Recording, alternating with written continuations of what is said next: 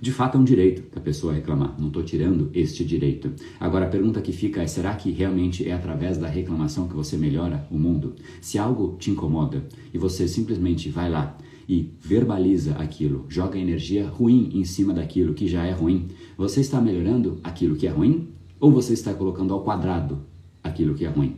Porque alguns pensam isso. Eu não gosto do que está acontecendo, então eu vou lá e eu vou reclamar mesmo. Eu preciso reclamar, eu preciso fazer isso porque é o meu direito e porque eu torno o mundo melhor. Bom, eu não sei qual mundo você que pensa dessa maneira considera que está tornando melhor. Pelo menos eu não gostaria de viver nesse mesmo mundo que você.